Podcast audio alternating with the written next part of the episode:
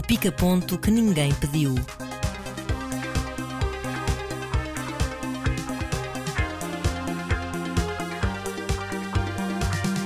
Neste pica-ponto temos o novo filme de Sam Mendes, o arranque de Poker Face e da última temporada de Succession, um ciclo dedicado a uma realizadora japonesa e a maior ou menor expectativa em torno de uma boneca. Começamos com o novo filme de Sam Mendes, de que até falámos na semana passada sobre a possibilidade de estrear ou não. E a verdade é que não estreou. Exatamente. Continua sem estrear, está apenas disponível no, no Disney Plus, no serviço de streaming.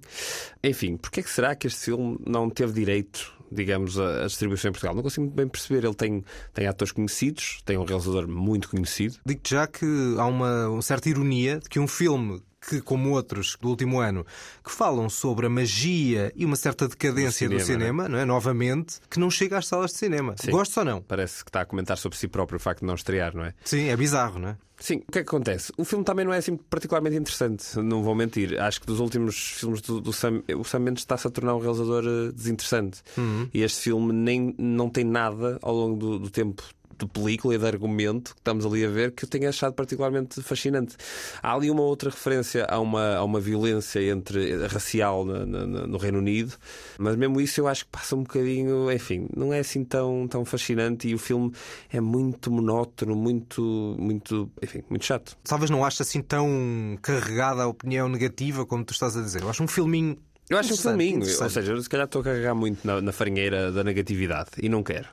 O filme não é mau, mas é chato. Desinteressante. Eu não diria que era chato, eu diria que é desequilibrado na medida em que, e essa é outra ironia, que o Sam Mendes tenha passado da ausência total de argumento do 1917, que nós consideramos aqui uma espécie de videojogo, para um excesso de argumento deste filme que mistura várias coisas e não se Sim. percebe bem onde é que quer chegar. É tudo, é tudo em todo lado ao mesmo tempo. É, porque há esse lado de, de magia do cinema. Eu, eu gosto particularmente de, de, algumas imagens daquele cinema e daquele contexto cinematográfico, daquele cinema de, de uma terrinha no litoral britânico. Depois mistura-se com as questões raciais fez muito lembrar o Small X do, do, do Steve McQueen, mas sem o fulgor dos, dos primeiros filmes, pois. que são incomparavelmente melhores. E depois também parece que volta, voltamos a ter a Olivia Colman em registro próximo de uma questão de saúde mental, solitária, como era no Filha Perdida. Portanto, eu parece que há aqui um mashup de Cinema Paraíso, Small X, Filha Perdida, e a coisa não se equilibra assim tão bem quanto isso. É, é uma grande mistela, mas eu acho que é curioso estar a dizer isso de, de, de, ser uma mistura de vários filmes parece que já vimos antes. Uhum. O que eu acho que nunca tínhamos visto antes é um Sam Mendes tão desinteressante. Quando nós temos o, o Sam Mendes do Beleza Americana, temos um Sam Mendes que está a criticar a vida, o subúrbio americano, aquela vida. Quando temos o Sam Mendes do filme que eu trouxe na última, na última edição, do Caminho para a Perdição, temos uhum. um Sam Mendes com flair, com estilo, com o lado da realização e com os atores todos uh, incríveis.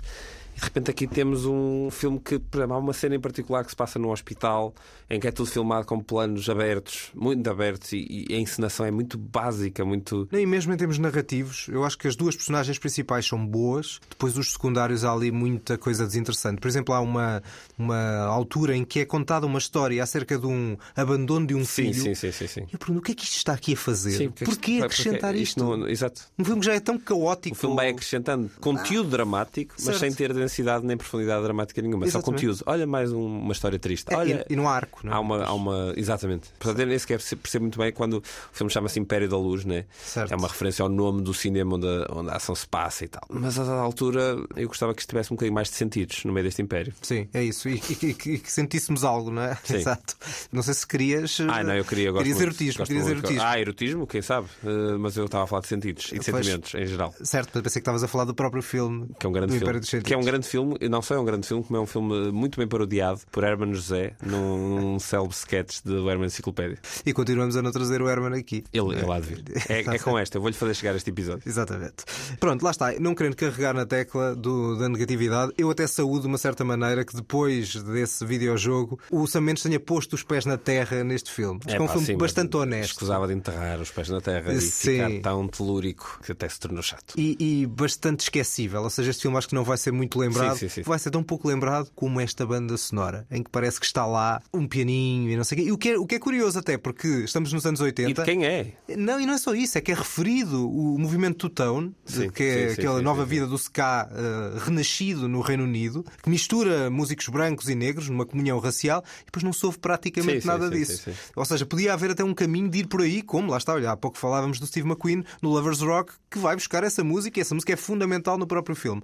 Não sei se houve uma, questão de direitos ou se é uma questão de opção, mas certo certo é que. Uh, eu não sei muito bem que questão nós é que foi, mas o Trent Reznor e o Atticus Ross, que normalmente fazem bandas sonoras que eu gosto muito, seja o Soul, seja o Social Network, enfim, Certo. tem várias. Eles aqui optaram pelo menor dominador comum, né? É isso, é isso. Uh, o pianinho que não magoa ninguém. Assim como porque é que foi nomeado este filme, a fotografia. Fotografia. Sim, volta e meia tem uns planinhos bons, mas também não acho que seja, Seja nada de particularmente marcante, não é? Enfim. É isso. Para mim é um filminho, é um É clássico um bom 6 filme, em 10. é um bom filme 6 para em 10. pica-ponto. É Não, isso, é um, em sei- 10. é um 6, 5,5, que eu não dou meios, mas pronto, 5,5 em 10. E é um bom filme para pica-ponto, é para falar assim, a passant. Seguimos agora para a televisão, que na verdade continuamos na televisão, porque o filme também, este Sim, filme do Sam sim, Mendes, verdade, a televisão. só foi visto nesse registro. Mas agora estamos agora... em formatos seriados. Exatamente, vamos às séries. Vamos às séries, eh, para variar, sou eu que as trago. Eh, Eu agora vou trazer duas séries, uma que já vai na sua quarta e última temporada. só- começar que é a ver agora. Succession. Vais começar agora? Exatamente. Não vejas tudo de seguida. É muito fel para consumir todo de uma vez.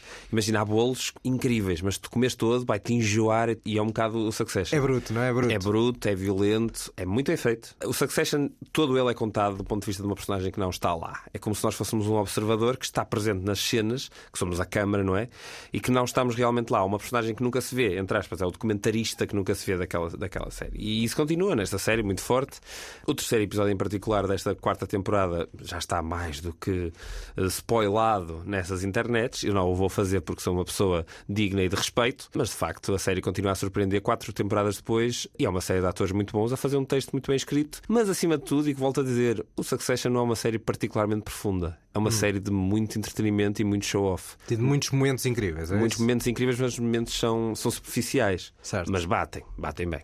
Uma série que eu achei muito mais interessante de falar, porque é muito menos conhecida e muito menos falada, é uma série do Ryan Johnson, esse realizador que eu estou sempre a falar, Do Glass Onion. do é? Glass Onion, do Knives Out, de filmes que tu gostaste muito e filmes que tu não gostaste nada. Ahm, Desses dois não gostei muito de nenhum deles. ah, mas o Knives Out gostaste mais que o Glass Onion. Mas atenção, eu acho que o, o Ryan Johnson será para mim melhor realizador do que argumentista. E é argumentista dos outros dois, e pelo que vi, não é argumentista desta série. Não, não, não é argumentista desta série. A argumentista desta série é a atriz principal, a Natasha Lyonne, ah, e a série chama-se Poker Face. A premissa da série é basicamente esta nossa personagem principal, a Natasha Lyonne, consegue saber sempre quando alguém está a mentir.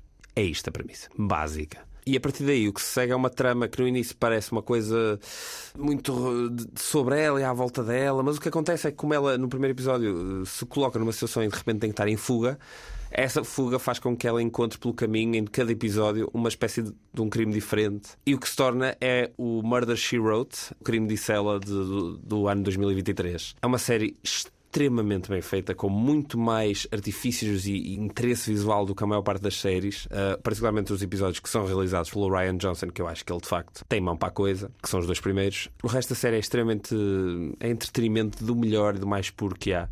E eu estou, já vou no sexto episódio, estou, estou, estou maravilhado com esta série. Ficam então essas sugestões, uma que está a acabar e outra que está a começar, não é? Sim, São sim, duas sim. séries Ou- em- se calhar vai acabar, mas eu como não cheguei ao último episódio da Poker Face, eu não sei se, Se se é apenas uma temporada. Exatamente, se há a segunda temporada. Agora vamos para algo completamente diferente, cinema japonês, que é bastante mediático. Muitas vezes chegam-nos muitos sim. realizadores japoneses, mas quantas realizadoras japonesas é que tu te lembras? Zero. Zero, exatamente. Não Por isso, mentir. e eu próprio também zero. E esta é de facto uma oportunidade de conhecer uma delas. Chama-se Kinuyo Tanaka e ela passou da frente das câmaras, era atriz dos filmes do Ozu e do Mizoguchi, principalmente do Mizoguchi, para trás das câmaras, eh, numa obra de realização com seis filmes realizados entre 1953 e 1962. Eles chegam agora a Portugal, já chegaram, desde a semana passada, a várias cidades. Primeiro, os três primeiros filmes, Carta de Amor, A Lua Ascendeu, neste caso com um argumento de Yasujiro Ozu e Para Sempre Mulher, depois, a partir de maio, os, os três restantes.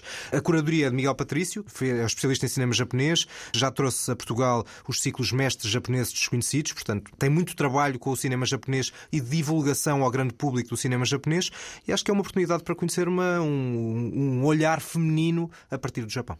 Muito bem. Para fechar, surgiu o novo trailer da Barbie, que eu acho que é um filme que tu estás ansioso por ver, não é, Mota? É assim, eu com o primeiro trailer que saiu aqui há uns tempos, que fazia aquela utilização do Alsos Prat Zarathustra, lá como é que se diz a, prime- a música inicial de 2001, eu achei, olha, esta intellectual property que está aqui a ser eh, utilizada, se calhar até vai dar um filme engraçado, porque eu gosto da Greta Gerwig e gosto do Noah Baumbach. Pois, eu não, não é? E, Pois, portanto, estamos aqui portanto, eu já parto, eu opostas. já parto aqui de um. Eu, eu até parto de gostar mais. O que é que acontece? Este segundo trailer, é pá, pareceu-me o filme mais desinteressante possível, a comédia mais básica. Está cheio de atores que eu gosto, ainda para mais.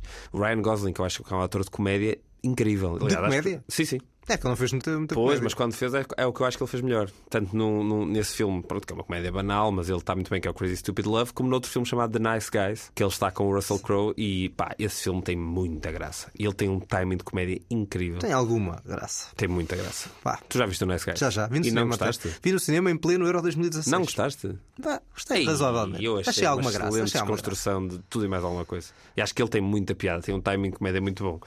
Ele não tem piada nenhuma neste trailer, portanto conseguiram tirar a piada ao Ryan Gosling. Pá, enfim, eh, não sei muito bem que filme é este. Eu considero, confesso, que a Greta Gerwig é das pessoas mais sobrevalorizadas, porque para mim eu acho que faz lamechices hollywoodescas na forma de trailers gigantes de duas horas. Quer o Lady Bird, quer Mulherzinhas, para mim são um pouco mais do que isso.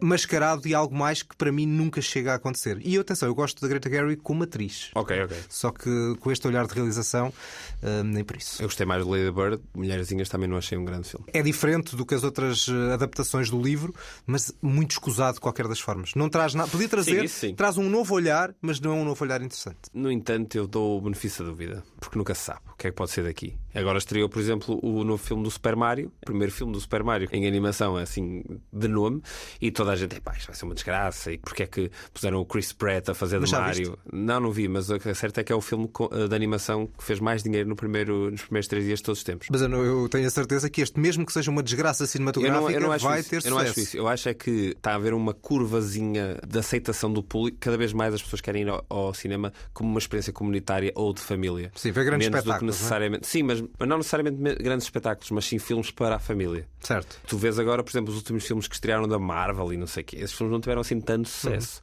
Mas de repente um Avatar, que é um filme mais abrangente do que um filme de super-heróis, teve imenso sucesso. E agora este filme do, do Super Mario, que é um filme mais abrangente ainda porque toca em várias, a várias idades, imenso sucesso. Não, e o Top a Barbie Gun- é possível que, to que toque em, em muitas idades. E o Top Gun E um podia ser um desastre cinematográfico e não foi. Portanto, Sim, sim, sim, sim, sim. Há, sempre, há sempre coisas que nos podem surpreender. Este aqui é capaz de ser um filme muito fraco, o Super Mario. Mas estou a falar apenas de tendências de, de visionamento, porque lá está, ir ao cinema hoje em dia parece-nos menos necessário, porque já podemos ver tudo em casa.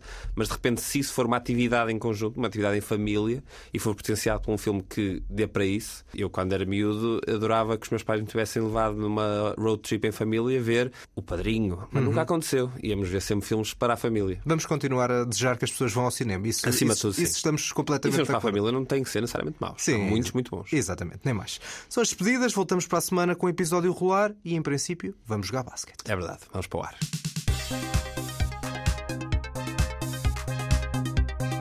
O pica-ponto que ninguém pediu.